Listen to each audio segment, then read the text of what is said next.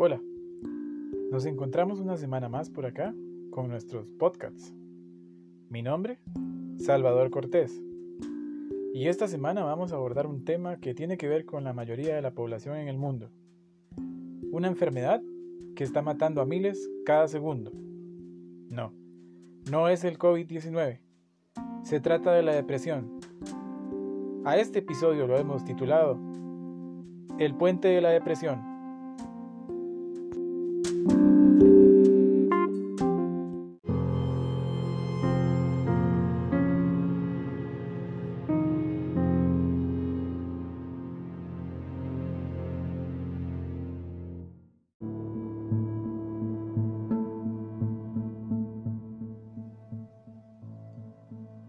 Hace muchos días atrás, estaba recordando las veces en que pasaba días de días triste. No quería comer, todo me parecía aburrido. Lo único que deseaba era estar solo, alejado de los demás. Una y otra vez, durante estos periodos de tristeza corría por mi mente una voz que insistía en que debía acabar con mi vida. La verdad, nunca tuve el valor suficiente para hacerlo. Pero siempre quedaba con la duda. ¿Por qué no lo hice? Un día, muchos años después, una psicóloga me dijo que padecía de depresión. Pronto mi mente empezó a volar y mi lado natural afloró con el pensamiento más insípido y normal. ¿Estoy loco? Luego, de un tiempo a solas y varias visitas al consultorio, entendí que era algo muy normal entre las personas. Hasta me aprendí la definición médica que aquella psicóloga me dio para tratar de calmarme. Ella me explicó, se puede describir como un hecho de sentirse triste, melancólico, infeliz, abatido, o derrumbado. La mayoría de nosotros se siente de esta manera de vez en cuando, durante periodos cortos. Es un trastorno del estado anímico, en el cual los sentimientos de tristeza, pérdida, ira o frustración infieren con la vida diaria durante un periodo de algunas semanas, o tal vez más. En mi caso, fueron años. Un día miraba en la televisión que una chica había tomado la decisión de lanzarse de un puente. Era joven, profesional, con toda una vida por delante. Pero probablemente la depresión la llevó hasta ahí, hasta esa fría baranda, en donde no se siente más que una fuerte brisa y un vacío en el estómago.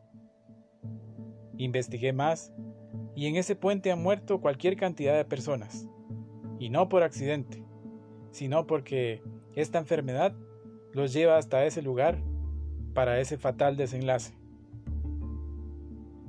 En 1979, Brenda Hahn Spencer, de 16 años, mató a 8 en su escuela.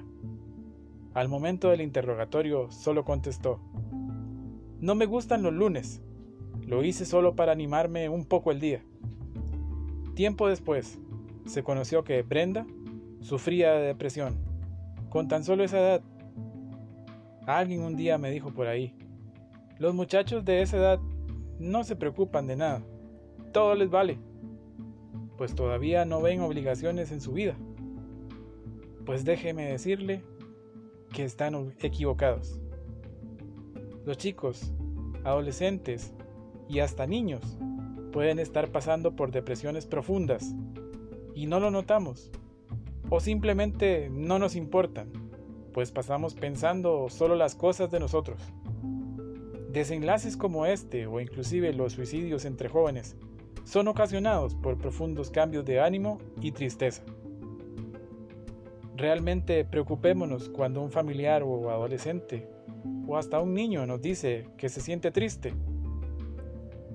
O si lo vemos desanimado, preguntémosle, ¿qué le pasa? Creo que podríamos evitar dolor en nuestras familias si en verdad nos preocupamos por cambiarle el día gris por una sonrisa a una persona con este tipo de enfermedad. Sí, sí tiene cura. Se cura con cariño, con abrazos, con empatía, con tiempo de calidad, con atención. No seamos solo como aquellas personas que cuando miran la noticia juzgan o simplemente dicen, yo veía algo raro en él. Una vez más, aprendamos a ser humanos y no a vivir con el dolor de una pérdida. Sirvamos de colchón para amortiguar esa caída desde el puente de la depresión. Salvador Cortés.